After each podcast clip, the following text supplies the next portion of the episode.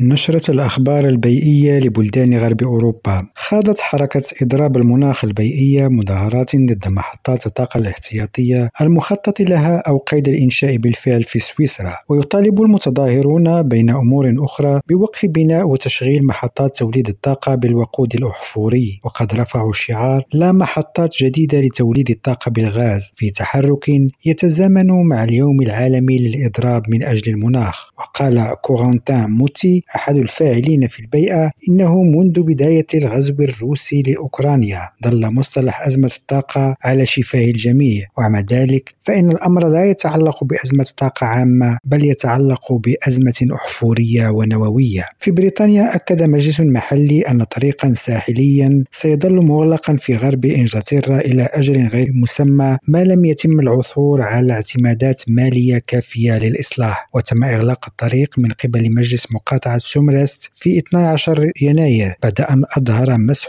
أن التآكل المستمر على جنبات الساحل قد تسارع بشكل ملحوظ وبعد عمليات تفتيش أكثر تفصيلا أكد المجلس منذ ذلك الحين أنه سيكون من المستحيل إعادة فتح الطريق الساحلي بدون تدخل كبير. في ألمانيا قام أكبر بنك في البلاد بتقليص معاييره لتمويل قطاع الفحم لكن دون تعديل تلك التي تستهدف صناعات النفط والغاز مما أثار انتقادات من جانب النشطاء البيئيين. وقال البنك إنه لن يأخذ عملاء جدد من الشركات التي تدر أكثر من 30% من عائداتها من الفحم مقارنة بسقف 50% سابقا والتي ليس لديها خطة تنويع على مصدر الطاقة الأحفوري هذا. نزال Frafraoui, Rim Radio, Genève.